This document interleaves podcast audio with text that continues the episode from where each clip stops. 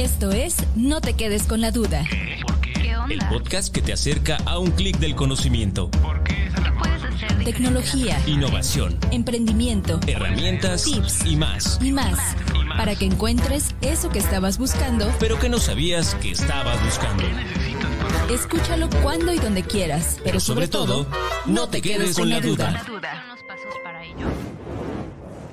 Bienvenidos a No te quedes con la duda, a un clic del conocimiento, el podcast que trae hacia todos ustedes la oportunidad de conocer a personas eh, con un mensaje especial o, dentro de sus áreas y que podamos utilizar este conocimiento para eh, pues, mejorar nuestras habilidades, aprender algo nuevo o descubrir eh, pues, algo interesante a lo que nos podríamos dedicar en algún momento. El día de hoy tenemos como invitado a José Jasso. José, ¿cómo estás? Hola, muy buenas tardes, Italia. Un saludo a todos y todas las que nos suscriban por aquí por Facebook. Muchísimas gracias. Muy feliz de estar aquí con ustedes. Gracias por, por haber acompañado, eh, por haber aceptado la invitación el día de hoy. Eh, me voy a permir- permitir presentarte al auditorio. Eh, José Jasso es profesor universitario, actualmente está trabajando en la Universidad Internacional y en la Universidad José Posados Ocampo. También es miembro del Global, Global Youth Diversity Network, eh, también de Cuerna Ambiental y ha sido exmiembro de Jóvenes Canaco. Ha sido voluntario por tres años en Unidos Cuernavaca, secretario del Comité Estudiantil en Uninter. Ha participado en la selección de fútbol en Uninter durante cuatro años consecutivos, además de haber obtenido un primer lugar en el concurso, de, eh, el concurso estatal de ciencia, nivel preparatoria, y ha participado en diversas reforestaciones. Ha diseñado y realizado foros de discusión ambiental y ha participado en muchos más eventos y en muchas otras plataformas. José, eh, o Jaso, bueno, yo estoy acostumbrado a decirle Jaso, ¿ah? ¿está bien si te digo Sí, con Jaso? confianza, claro. Perfecto. Eh, el día de hoy vamos a, a tratar un tema eh, interesante, redondo, ah, no es cierto, no. Eh, un, un- un tema que nos, nos lleva hacia comprender la economía desde un punto de vista distinto, ¿no? La economía circular. Sí, yo creo que es un tema, aparte de los objetivos que le diste, es un tema trascendental, importante y necesario, y que es inevitable, aparte, me atrevería a decirlo, dado las condiciones eh, ambientales que vivimos, las condiciones económicas en las que vivimos, eh, el desarrollo tecnológico que hemos eh, realizado ya desde el Renacimiento hasta nuestros días, pues ha, ha ido desarrollando, ha ido generando argumentos y variables que nos están empujando justamente a reformar la economía capitalista que estamos viviendo, a hacerla una economía donde los seres humanos podamos convivir de mejor manera con el medio ambiente, de generar esta especie de coexistencia donde nosotros los seres humanos podamos desarrollarnos en plenitud y, sin afectar los recursos naturales, ni los ecosistemas, ni, ni ningún bioma de nuestro planeta. Eh, para poder explicar la economía circular de la forma más sencilla, ¿cómo, cómo lo podríamos expresar? Bueno, me diría dos cosas. Primero que nada, eh, la economía circular es un nuevo modelo económico que busca eh, transformar la manera en que se produce y la manera en que se consume. ¿Vale? En este nuevo modelo de desarrollo económico, lo que se busca y el objetivo principal es la reducción absoluta de re- residuos, ¿vale? Que no exista la basura y además que tampoco los recursos naturales se sigan utilizando de manera irresponsable. Entonces, desde la producción y a través de también el, eh, cambios en la manera de consumir, buscamos la menor reducción de residuos sólidos, la menor utilización de recursos naturales. Es lo que busca la economía circular.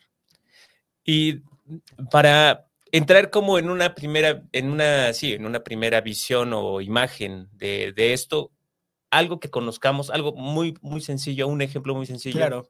Eh, bueno, te- tendríamos que entrar con el contexto actual. Actualmente vivimos en una economía lineal, ¿vale? Entonces ahí en sus casitas imagínense. Eh, nosotros, lo- la economía funciona así, tal cual. Nosotros los seres humanos eh, eh, recolectamos recursos naturales, ¿sale? Eh, desde minerales, metales, eh, agua, productos agrícolas, ¿vale? Entonces, nosotros recolectamos recursos naturales que son materia prima, ¿vale? Es la primera parte. Luego, después de esa primera parte, ya que tenemos los recursos naturales, transformamos esos recursos naturales en todos los objetos que vemos, ¿vale? Entonces está la obtención de recursos naturales, luego sigue la transformación de los recursos naturales en algún bienes, luego que sigue, bueno, sigue la comercialización de los recursos, de los ya los productos, y eh, después de eso viene ahora el consumo de la sociedad, el consumo de las personas cuando consumimos desde un vaso de agua hasta una computadora, un teléfono, una silla, una mesa, nuestra comida del día a día, ¿vale? Y después de eso, lo que nos sobra, ¿qué pasa? Lo tiramos a la basura, ¿vale? Entonces es una economía lineal donde eh, obtenemos recursos naturales, los transformamos en materia prima, los volvemos a transformar en, productos, en un micrófono, por ejemplo, ¿no? El, después utilizamos los productos, los bienes, y una vez que no nos sirven los bienes, una vez que ya hemos consumido, tiramos todo lo demás. ¿Vale? Entonces es una economía lineal, donde eh, y ahora la economía circular. La economía circular justamente busca que todos los productos que tú ya no puedas utilizar se reintegren otra, otra nueva vez a la industria, que no exista un residuo como tal, ¿vale? Que no haya necesidad de talar más árboles, que no haya necesidad de hacer más minas, que no haya necesidad, vaya, de seguir afectando los ecosistemas naturales. Eso es lo importante. Y eso se logra a través de que nuestros residuos los podemos reutilizar la mayor parte de las veces. Obviamente la economía circular es más compleja, tiene muchas más aristas. No solamente tiene que ver con reciclar, inclusive lo que lo, más, el objetivo primordial que busca la economía circular es que justo ni siquiera tengas que llegar a reciclar, ¿no? Que tus productos tengan tal calidad, sean de, diseñados de tal manera que en dado caso de que se te descompongan, que su vida de, útil eh, te llegue a un punto, pues lo puedas reutilizar o en dado caso reparar y ya en el último de los casos reciclar.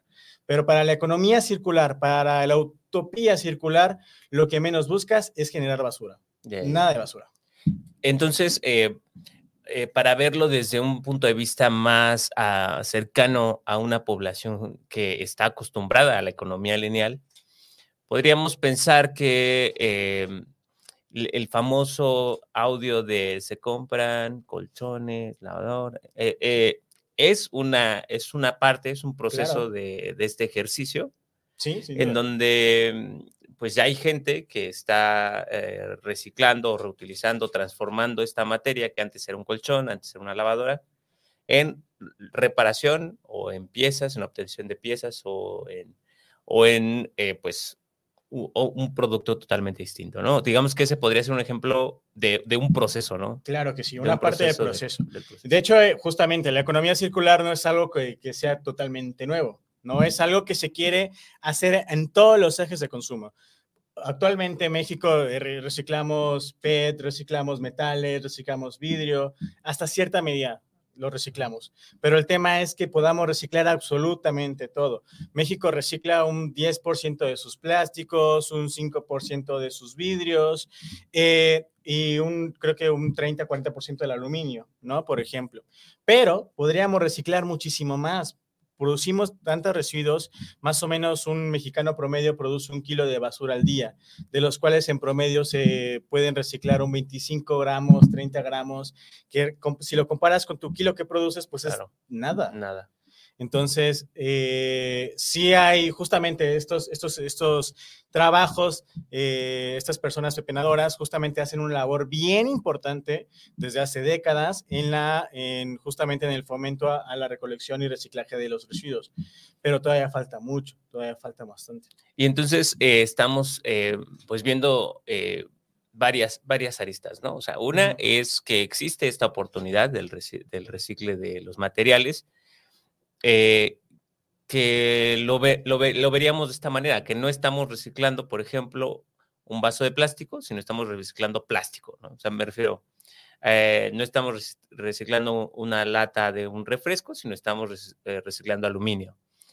creo que en ese sentido, si, si, dejamos de ver al objeto como objeto y lo vemos como material, podríamos comprender el valor que tiene ese material, ¿no? Como pues lo hacen los pepenadores, ¿no? Que es el nombre que, utilizamos en México. Eh, y que si, y, que, y que, bueno, ese, ese, digamos, es un punto, ¿no? Cómo vemos eh, los objetos que hoy tenemos y cómo los podríamos ver para cambiar también nuestra perspectiva con, con relación al, al desecho, a la basura y al material reutilizable o al material valorizable, ¿no? Claro, bueno, aquí hay que, hay que poner en, juego los tres agentes económicos, gobierno, fábricas y, personas, ¿vale? Tiene que haber una, una, convergencia de objetivos en común entre esos tres agentes económicos. Por una parte, las industrias deben generar productos que sean fáciles de reciclar, con productos que sean fáciles de reciclar, con, con materiales, con materia prima que justamente tenga un valor en el mercado una vez hayan eh, terminado su vida útil por una parte.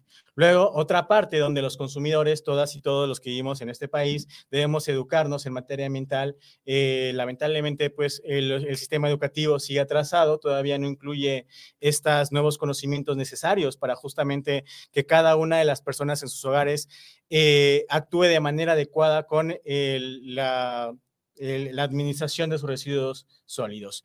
Y por otra parte, también el gobierno, que genera esa infraestructura pública, tanto los camiones de basura tienen que tener eh, compartimientos distintos, eh, tiene que haber separado de basura, tiene que haber también, eh, ahora, ahora sí, los eh, los espacios sanitarios donde comúnmente dichos basureros tienen que también tener esa capacidad de poder separar sus residuos y poder aprovecharlos.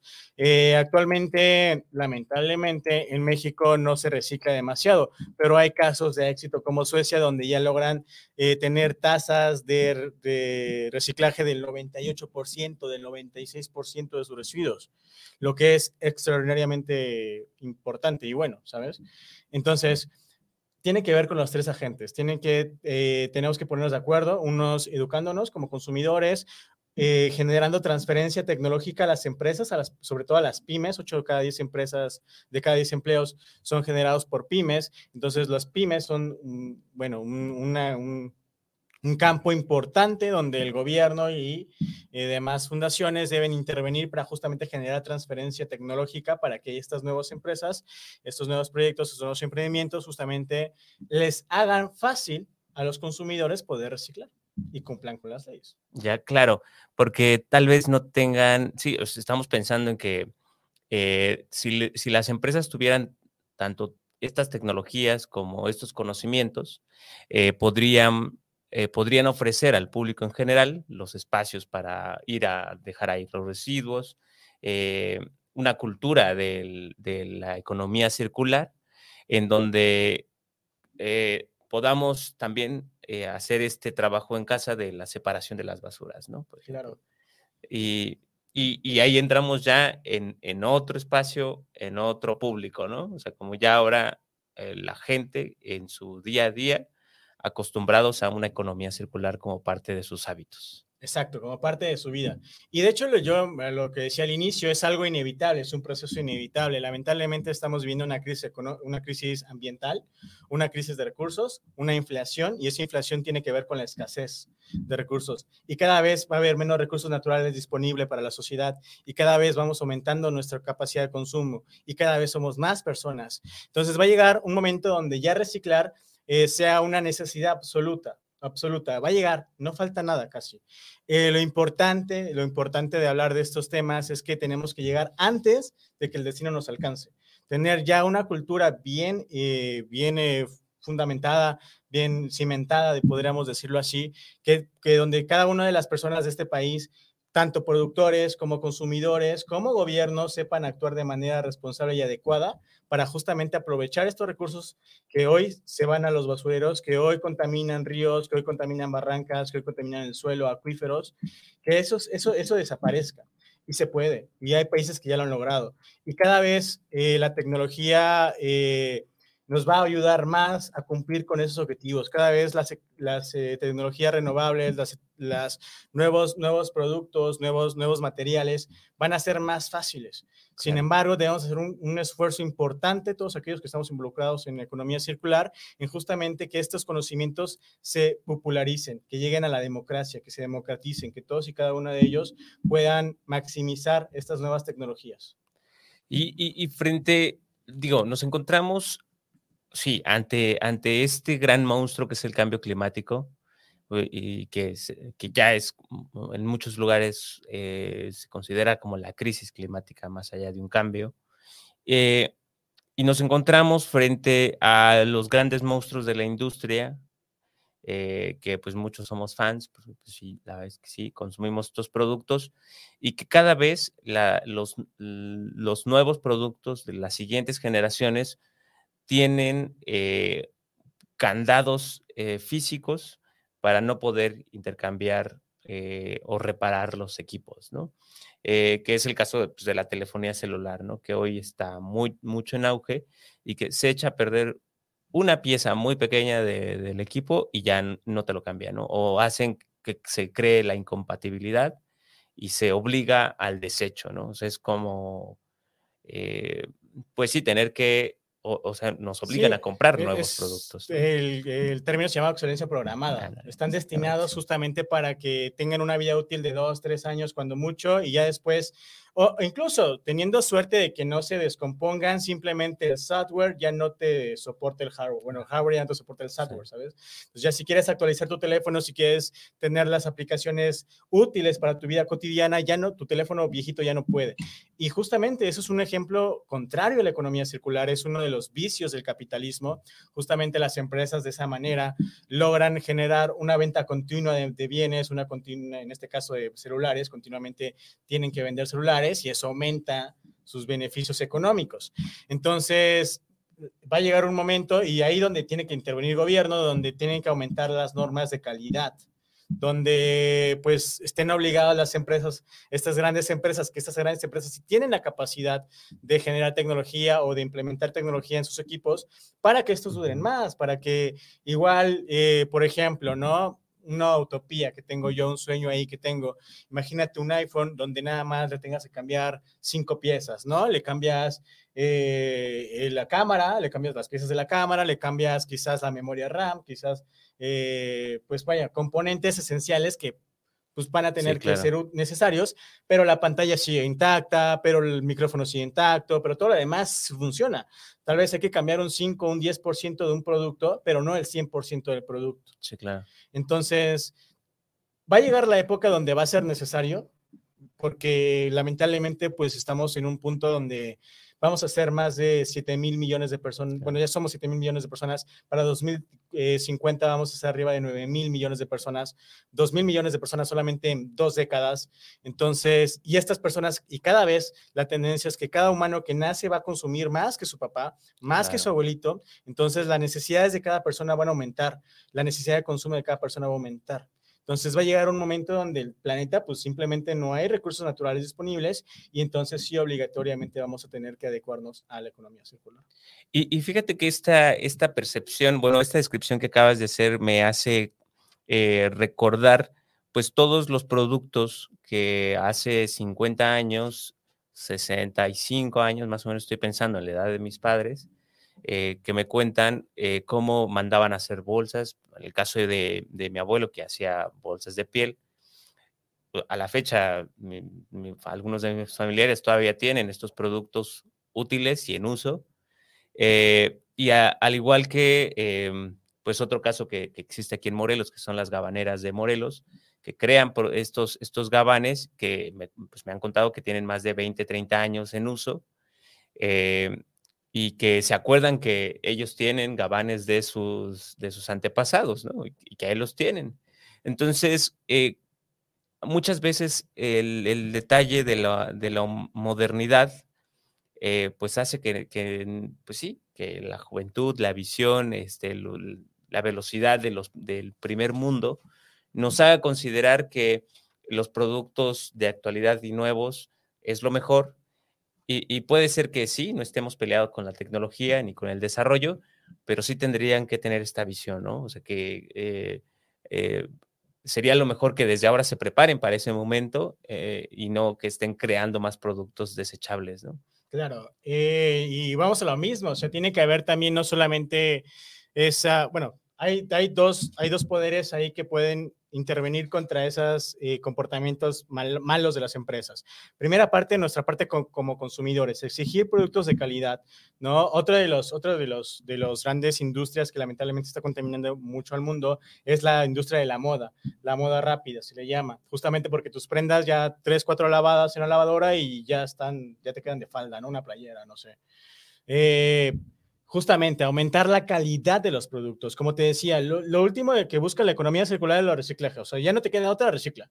Pero lo mejor es que puedas, eh, que tus productos duren demasiado, demasiado. Eso es lo que más busca. Que ni siquiera, huba, que ni siquiera haya recursos, digo, residuos, perdón. Residuos. Que no haya residuos. Es lo que busca, que tus productos duren generaciones enteras. Como, y esa tecnología ya existe. Esa tecnología ya está.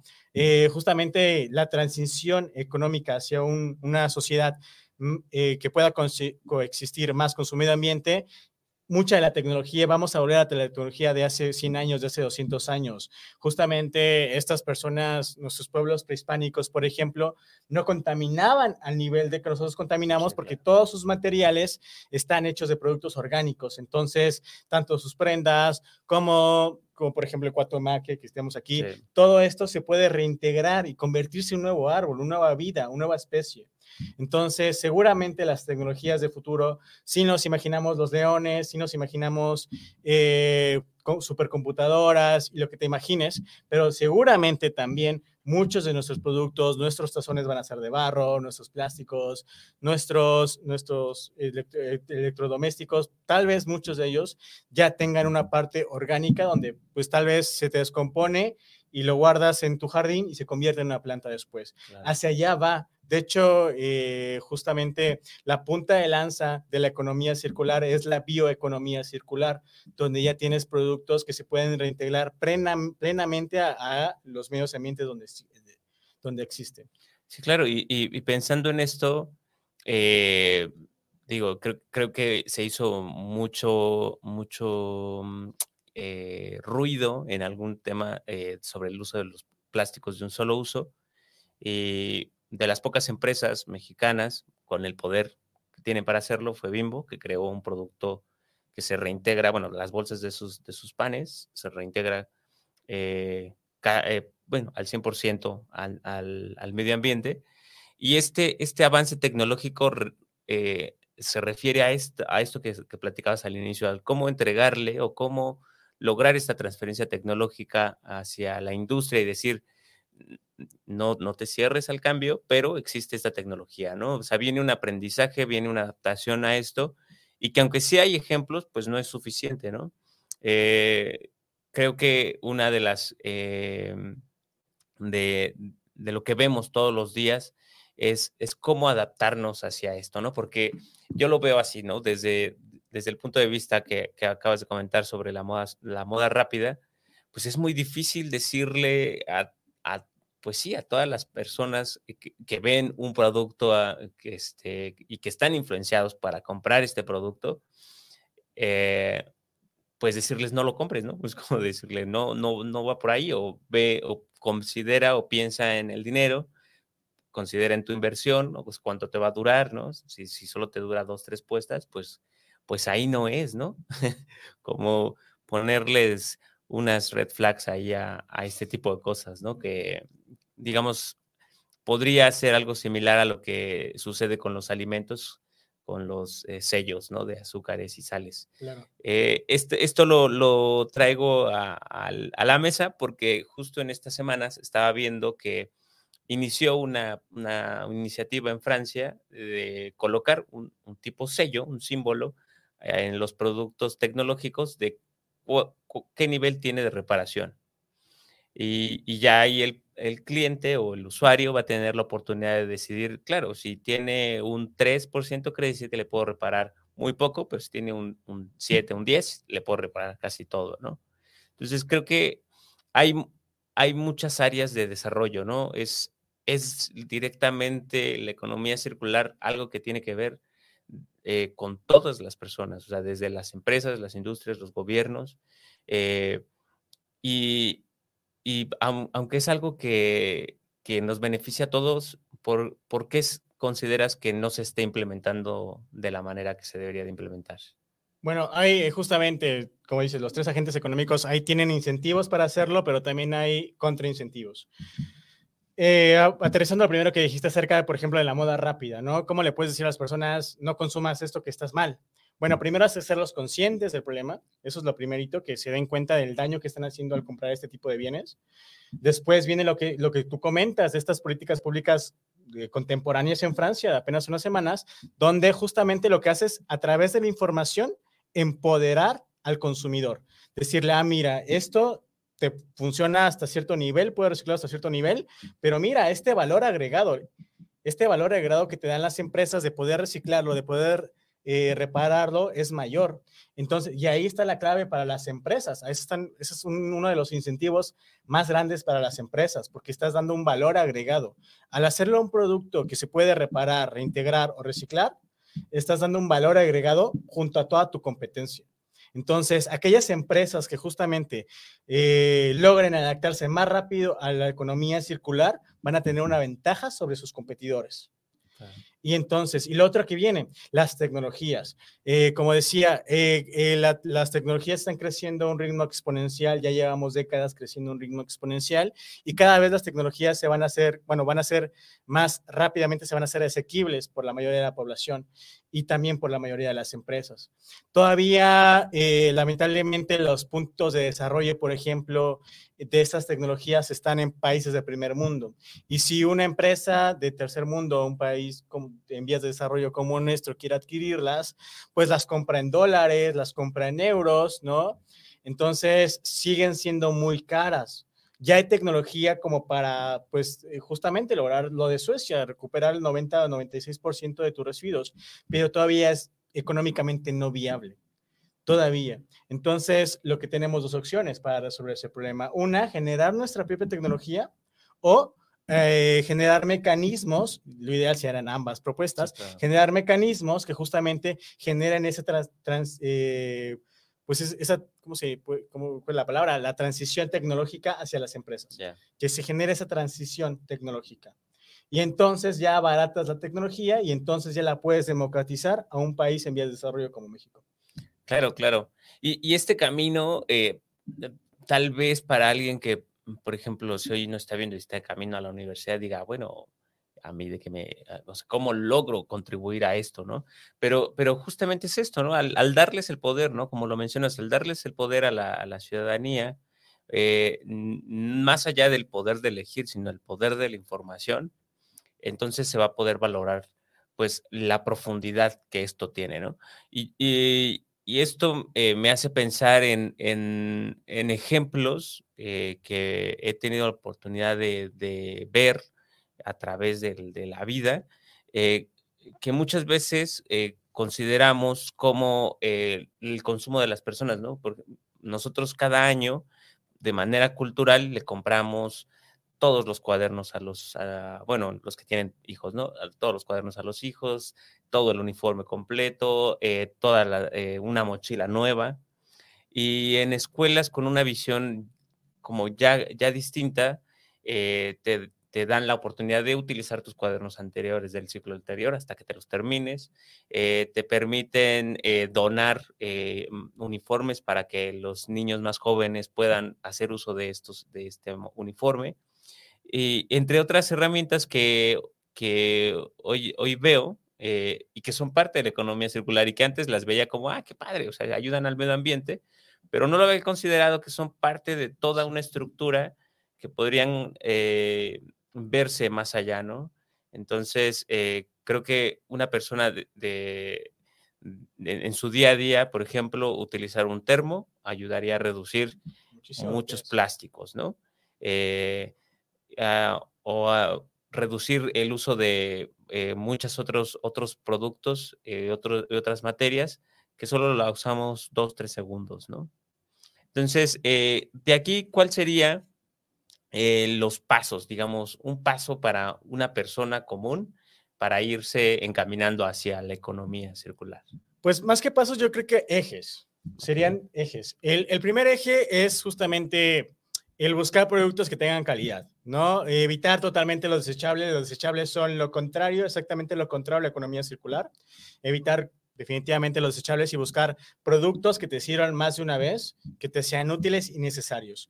También a un aspecto cultural que, que, me gustaría también decir es que se necesita valentía de parte de la sociedad. ¿Por qué? Porque muchas de tus comunidades, si tú quieres verdaderamente vivir dentro de una economía circular, vas a tener que sacrificar algunas de tus comunidades. Entonces, para eso se necesita eh, este, justamente valentía. ¿Vale? Eh, primero que nada, buscar justamente ser un consumidor muy responsable. Teniendo en cuenta desde que cada que tomas un vaso de agua, ya, ya contaminaste, ya hay una huella de carbono atrás, desde la bomba que te llevó el agua a tu casa, desde que se, se produjo el vaso en el que estás tomando, ya hubo una contaminación. Y entonces todos y cada una de las acciones, en el momento que consumas vas a contaminar. Lo que debes de buscar es contaminar lo menos posible, lo menos posible. Si no puedes contaminar, pues qué mejor, ¿no? Esto buscando y, adquiriendo productos que te sirvan de más calidad. Si vas de camino a la universidad, no compres audífonos de 20, 30 pesos que te van a dar dos, tres días. Lleva tu propio termo, ¿no? Si puedes hacer estas, si puedes utilizar un mismo producto y compartirlo con otra persona, compártelo, como es el hecho de un coche, por ejemplo. Comparte tu coche, usa el transporte público, ¿vale? Entonces, realmente lo tienes que hacer en todas las aristas de tu vida, en todas, y en todas se pueden hacer cambios, pequeños cambios. Y si estos cambios lo hacemos las masas, si todos eh, en conjunto lo hacemos, entonces ya llegamos a la economía circular. Si todos y cada uno de nosotros desde nuestra trinchera eh, generamos y somos conscientes de nuestro consumo y somos responsables con nuestro consumo, vamos a lograr la economía circular. Que, que por ejemplo, esta perspectiva o este que hoy podríamos llamar un estilo de vida porque no es un hábito de consumo generalizado, ¿no? Eh, este, este hábito de, o este estilo de vida no podría considerarse el, que vas a eliminar eh, por completo todo, porque actualmente la mayoría está, está siendo parte de, ¿no? Pero me refiero a que no significa que no vas a estar a la moda, o, o sea, me refiero, no significa que vas a salir de tu círculo social, o sea, creo que, creo que muchas veces estas ideas eh, que puedan entrar en, en, en, mentes que han vivido toda la vida dentro del capitalismo, dentro de una visión capitalista egoísta, por decirlo así, más allá del, de cualquier otra, otra, otro pensamiento capitalista, sino un pensamiento individualista, eh, podrían considerar como, pues, eh, imposible, ¿no? El decir, no, ¿cómo ahora voy a entrar a eso? ¿Cómo voy a, no, este, mis ahorros, ¿no? Mi dinero, ¿no? O sea, o sea entrar e, en, este concepto, porque al final, sí, al final lo que está bien hecho, lo que te va a durar mucho tiempo, cuesta. O sea, no, no es que sea barato tampoco. Sea, los procesos bien hechos eh, dentro de este tipo de industrias, pues van a valer su precio pero ese precio se va a ver reflejado en su duración ¿no? y en su calidad y en su tiempo de vida, ¿no? Como lo mencionabas. Sí, justo, eh, o sea, una de las grandes barreras o las problemáticas que tiene que enfrentar la economía circular es que nuestra sociedad capitalista actual, contemporánea, mucho del prestigio social se adquiere a través de los bienes que consumes, ¿no? Vemos casos extremos en redes sociales como el tipo Gucci, donde literalmente la identidad de personas eh, está estrechamente relacionada a, las condiciones materiales que consumen. Entonces, yo creo que debemos de buscar una sociedad que esté más, eh, que valore más las virtudes, o sea, una persona que sea culta, una persona que se eh, capacite, que, sea responsable, que como te decía, sea valiente, que pueda soportar críticas, y que ni siquiera, y, o sea, en, en el primer momento, porque cuando esta persona y cuando el mundo sea verdaderamente consciente, porque va a llegar lamentablemente para muchos tarde esa conciencia, pero va a llegar esa conciencia. Entonces, aquellos que pues crean que por consumir o llevar la misma playera dos años, tres años, eh, si alguien los hace menos por ese tipo de cuestiones, pues mire, mire, la verdad es que en términos de virtudes, el tipo que te está criticando es al menos, al menos considerarlo un inculto ambiental, un inculto a la realidad de su situación del mundo, un egoísta, como dices, y ahí le podemos dar unos más adjetivos, ¿no? Pero de verdad, o sea, esto es para gente pues virtuosa, ¿no? No es para nada un sentido de burla o de menosprecio. Hay un dato, y quiero decirlo, hay un dato que hizo la Universidad del Desierto en Tijuana, donde ellos, a través de encuestas, diagnosticaron que el 80% de la población mexicana no recicla, porque al reciclar, la percepción de las personas que viven en su comunidad los volvería pobres. O sea, es un tema de clasismo. En México, una de las grandes barreras a reciclar es el tema de clasismo. ¿Por qué? Porque pensamos que solo las personas pobres o las personas que necesitan reciclar reciclan. Y eso es terrible, o sea, terrible, de verdad. No pensar que por un prejuicios sociales estamos destruyendo nuestro hermoso país, nuestro hermoso planeta, que estamos poniendo en peligro, en extinción a muchísimas especies, que nos estamos quedando sin agua en ciudades solo por prejuicios sociales pues me parece inverosímil. Sí, claro. No, y, y, también pensándolo, o sea, o contraponiendo el punto que mencionabas al principio, de que si solo estamos reciclando el 10% del plástico, que es eh, valorizable, o sea, me refiero a que te dan dinero por llevarlo, o sea, básicamente esto quiere decir que eh, pues podríamos vivir del plástico fácilmente, ¿no? Podríamos, o sea, por ejemplo, ¿no? Cuernavaca, que estamos aquí en Morelos, Cuernavaca es el municipio del país que más paga por la recolección de basura. Es el, que, es el municipio que más paga a una empresa privada para que, para que cada tres días pasen por tu casa. Cuando en países europeos, justamente que ya vienen trabajando la economía circular desde los años 70, las empresas privadas son las que les pagan al gobierno para obtener la concesión de recolectar la basura. Entonces, las empresas privadas eh, en, en, Europa pagan para recolectar la basura, mientras que aquí en México pagamos decenas y centenas de millones de pesos para que hagan ese trabajo y que lo hagan mal aparte.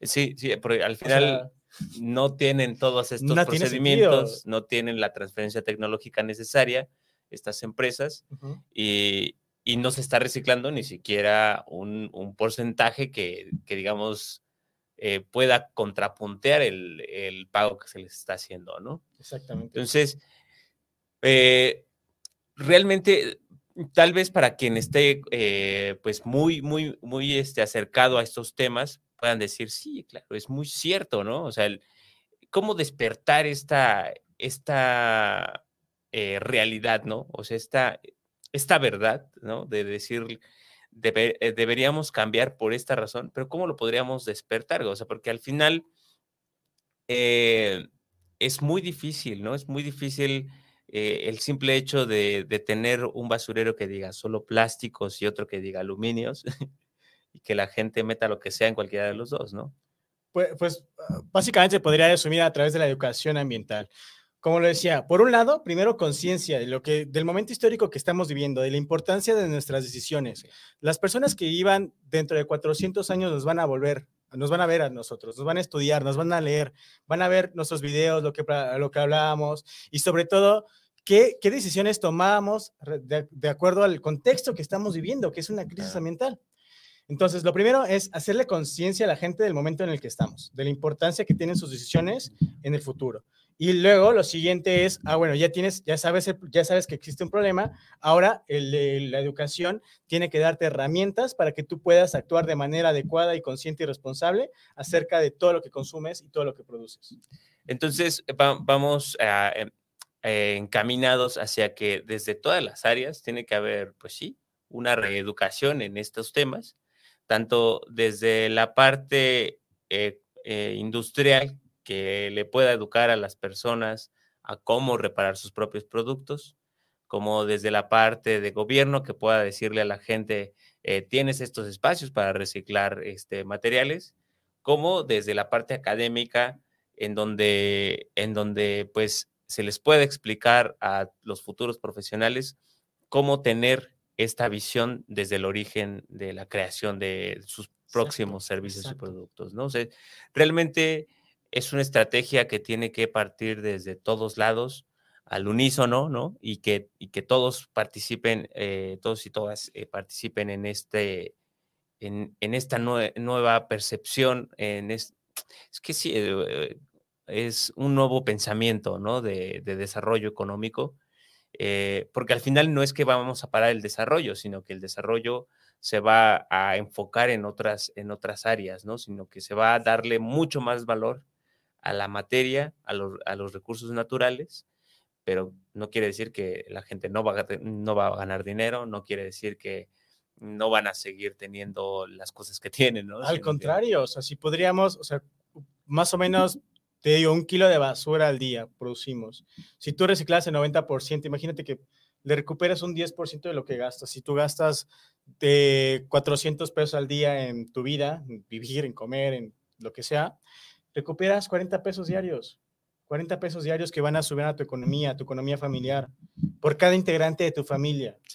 O sea, los beneficios económicos son enormes. Por eso las, las, empresas europeas le pagan al gobierno. O sea, el dinero, eh, lo que estamos tirando a la basura, estamos tirando de dinero. Y aparte es dinero que nos va a costar en el futuro. O sea, no, no es como que dejas de ganar ese dinero, sino que la basura, al ser mal, mal, al no ser procesada adecuadamente, también nos va a costar costes ambientales en el futuro. Entonces, hay un beneficios económicos enormes en el momento, en el momento en que reciclas y en el momento después, a lo largo del tiempo. Entonces, realmente visto desde la economía y, justo no va en contra del capitalismo. De hecho, está haciendo que el, que el capitalismo evolucione a, una, a que, a que sea más amable con el medio ambiente.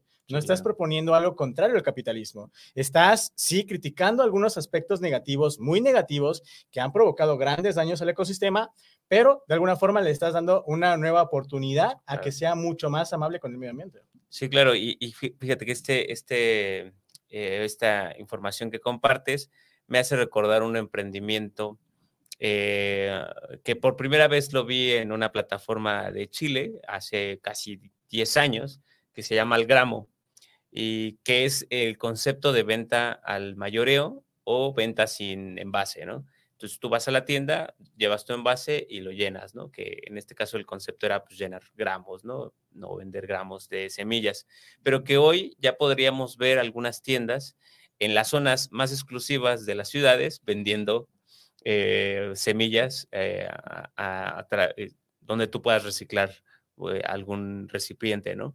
Y resulta ser que no es económico, a pesar de que estás reciclando, porque eh, al final pues tienen que darle cierto cuidado a las semillas, cierto cuidado a, la tienda, la limpieza, etcétera, ¿no? Al final también hay una inversión ahí, pero que poco a poco, aunque ese tipo de acciones se consideren hoy una moda o el utilizar producto orgánico, productos orgánicos o ropa de este hecha a mano, de igual con eh, prendas y materiales de origen orgánico que te van a durar mucho más, hoy están siendo un estilo de vida, están eh, posicionándose en estilos de vida pues no económicos, o sea, no, no baratos, digámoslo así, sino a, un nivel de vida pues, pues distinto, eh, de, mayor posibilidad y adquisición económica, pero que al final, aunque son pequeñas acciones, esto puede llevarse o considerarse una moda, pero al final se va a pluralizar muchas personas los van a, lo van a hacer, lo van a ver como una gran oportunidad y, se va a hacer mucho más accesible, ¿no?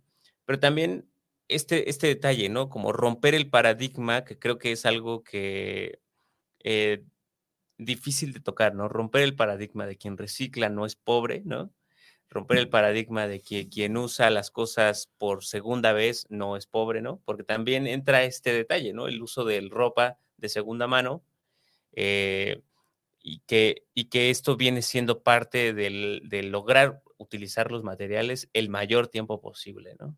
Y, y materiales buenos, ¿no? O sea, que, que, sabemos que va a durar mucho más tiempo y entonces eh, eh, hay, hay varias, em, pues, facetas que ir rompiendo, ¿no? Varios paradigmas que ir rompiendo para lograr un, un, un buen, este, una buena adaptación, ¿no? Sí, y, de hecho, bueno, una de las primeras cosas que nos enseñan en economía, por ejemplo, es que justamente las, las nuevas tecnologías y las tecnologías de punta van a ser más asequibles para aquellas personas de mayores ingresos las nuevas tecnologías suelen ser más caras que las viejas tecnologías. Sin embargo, a través del tiempo, esas nuevas tecnologías se van pluralizando y se van democratizando y van siendo eh, cada vez más baratas y entonces el conjunto de la población los puede adquirir. Y el otro que decías sobre romper justamente estos paradigmas culturales, pues creo que hemos ido lento, creo que vamos, vamos lento, pero ya estamos acá. Ya se están hablando, ya hay espacios donde se está hablando, ya cada vez hay más activistas, cada vez hay más ruido en redes sociales, cada vez hay más apoyo de personas, cada vez eh, más académicos, más empresarios buscan capacitarse justamente para integrarse a este nuevo mundo que viene. Y, por ejemplo, a todas aquellas personas que todavía creen que el cambio climático no existe o que se eh, rehusan a cambiar su, a dejar de, de tener su estilo de vida consumista, pues lamentablemente va a llegar un momento donde no van a tener de otra. Eh, y van a, y a, lamentablemente van a ser, eh, pues dentro de su conciencia va a quedar lo que van a ver en el futuro. En el futuro, eh, las cosas lamentablemente pintan para ser más difíciles de las que hoy son. Eh, las personas van a tener que vivir con menos recursos de los que hoy tienen, porque no va a haber recursos como tal. No es como que puedas crear montañas de la nada, montañas de acero, montañas para que todos y cada uno tengamos un coche. Eso será imposible en el futuro.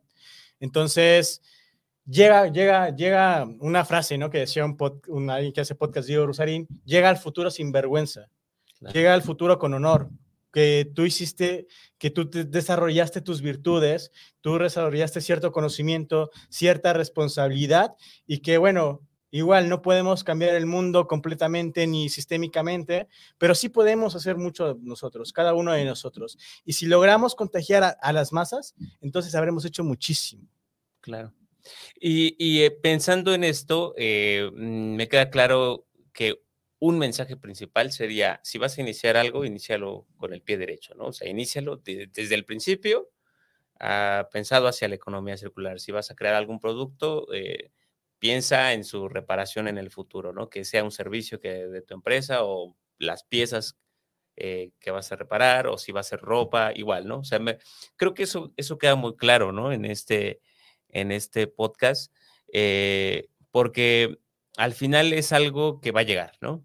Pero ¿qué, ¿qué otras serían? ¿Qué recomendaciones le darías al público, ya sea como para que inicie o, o algo que, que, que, tengamos que saber hoy? ¿no? Claro, bueno, eh, lo importante que tienen que saber hoy y se pueden llevar a sus casas es que pueden empezar ahora mismo. Hay algunos, conozco algunas empresas aquí en Cuernavaca, pequeñas pymes, ¿no? Puede mencionar alguna, por ejemplo, Pizza Más, que está en el centro, que es conocida. Te venden la pizza barata. Bueno, ellos ya han incluido un sistema de economía circular. No sé si lo hicieron a propósito, pero ellos lo tienen en su negocio, ¿no? Todos, o sea, todo donde te sirven la pizza está hecho de, cartón y tienen un, dentro de sus, establecimientos tienen un espacio destinado al carbón. Eh, las servilletas son de cierto papel que se pueden reciclar y tienen determinado espacio para reciclar. ¿no? Eh, no te venden la, la, cápsula o la salsita en bolsitas de plástico, sino vienen ahí ya los... Eh, para que tú puedas despacharte, ¿no? Echarte la salsita, las salsas. Entonces, de alguna forma, ellos ya están haciendo una economía circular. Ya no, ya sus, oh, lamentablemente, pues, digo, no es lo más ideal, pero ya no están, ya no están generando recursos, ya no están generando residuos a la basura. Ellos están quedando con sus residuos y seguramente ellos van a poder tener un ingreso económico a través de esos residuos, ¿no? Otro, otra gran empresa, ahora eso, ya hablé de una pyme, otra gran empresa sería IKEA. IKEA en Europa está trabajando muy bien con sus eh, muebles porque ya nada más los hace de tres o cuatro materiales, o sea, ya no, ya si tú quieres desarmar IKEA, un mueble de IKEA, lo puedes armar tú solo con las manos, ya ni siquiera necesitas de herramientas y las puedes separar no como un teléfono celular que tiene como mil piezas de, otros mil lados y es imposible que recicles. Las piezas, por ejemplo, de estos muebles se pueden reciclar muy fácilmente. Incluso eh, si se te descompone nada más una pata, puedes ir por otra pata y cambiársela tú mismo, apretar un tornillo de metal y listo, ¿no? Entonces, eh, sobre todo aquellos nuevos emprendedores y que justamente el gobierno del estado y tú, Itai, eh, te dedicas mucho al fomento de, del emprendimiento, decirles a los nuevos emprendedores que ahí tienen un gran, gran eh, valor agregado a su, cada uno de sus servicios o bienes que van a producir y que cada vez van a ser mucho más apreciados por el consumidor y que incluso si llegan a ser innovadores, si llegan a tener estas ideas magníficas por ahí intentándolo, pues hasta una de esas se convierte en una empresa enorme, transnacional, eh, vaya, ¿no? Pasas a la historia como un innovador, como un creador. Entonces, estamos en un, justamente en una época de cambio y justamente las personas eh, históricas nacen justamente en esas épocas de cambio. ¿Por qué? Porque generan soluciones fuera de la caja, fuera, son disruptivas y justamente lo que hacen es resolver problemas sociales complejos, como lo es la economía actualmente. Y pues la verdad es que este tema da para mucho, o sea, da para eh, diseccionarlo en cada una de sus materias, ¿no? O sea, si solo nos hubiéramos enfocado en políticas públicas hubiera sido bastante interesante, ¿ah? y, y, al igual como en la industria, ¿no?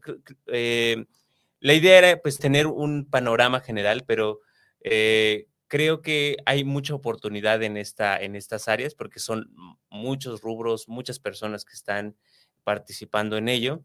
Y, pues bueno, ¿cómo podrían eh, seguirte para que pues compartan más eh, o te pregunten algo especial a la audiencia o este o no sé, que sepan lo que, lo que estás compartiendo también eh, y, pues no sé, algo pueda resultar de ahí. ¿En dónde te podrían pues claro, bueno, bueno, mi principal red social es Instagram, es josejaso12, ahí me pueden seguir. Eh, además, también soy miembro de Ateneo de la Juventud Capítulo de Morelos y de un colectivo de colectivos que se llama Cuernambiental. Entonces, en Cuernambiental, literalmente son muchísimos líderes ambientalistas, cada uno de ellos, o la mayoría de ellos, tiene sus propias eh, fundaciones, organizaciones y colectivos eh, que justamente abordan cada una de las trincheras para combatir los efectos negativos del cambio climático. Entonces, todas las trincheras son útiles, todas las trincheras tienen que ser eh, utilizadas por los ambientalistas y por los, y por los consumidores y por las empresas. Entonces, en esas páginas, nosotros en Cuerna Ambiental, en Facebook, sobre todo, ahí van a tener, hay alrededor de dos o tres proyectos a la semana es yo creo que el colectivo más importante ambiental en Cuernavaca y todos son activistas, de verdad gente que le puedes aprender muchísimo. En Ateneo de la Juventud capítulo Morelos hemos avanzado muchísimo y claro, ahí me pueden preguntar lo que ustedes quieran, yo soy profesor, siempre estoy a la orden en cualquier cosa que necesiten para las empresas, por universidades, capacitaciones o una simple pregunta, eh, con todo gusto a través de José Jasso 12 en Instagram me pueden encontrar. Bueno, José, eh, gracias por haber venido, gracias por estar con nosotros en esta onceava edición de No te quedes con la duda. Y pues bueno, eh, ya, ya, lo tuvimos en el Startup Weekend también y nos da mucho gusto que pues estés compartiendo con la juventud y con el público de Morelos pues, tus conocimientos y, y que estés por acá con nosotros. Muchísimas gracias, Itae. Para mí, de verdad, un honor. Eh, me encanta compartir esos temas, me apasionan. También agradecerle a todo el equipo técnico, de verdad, son muy amables y me han tratado de, manera excelente. Y ojalá otro día podamos seguir platicando del tema. Excelente, seguramente necesitamos tener por acá de nuevo. gracias, pues los invitamos a que estén pendientes ahora de la emisión on demand eh, a través de Spotify, Apple Podcast y recordándoles también que pues podrán encontrar estos y los demás ediciones en YouTube y en las páginas del Consejo de Ciencia y Tecnología del Estado Morelos, en el Museo de Ciencias de Morelos y aquí también en la página del CEMIT.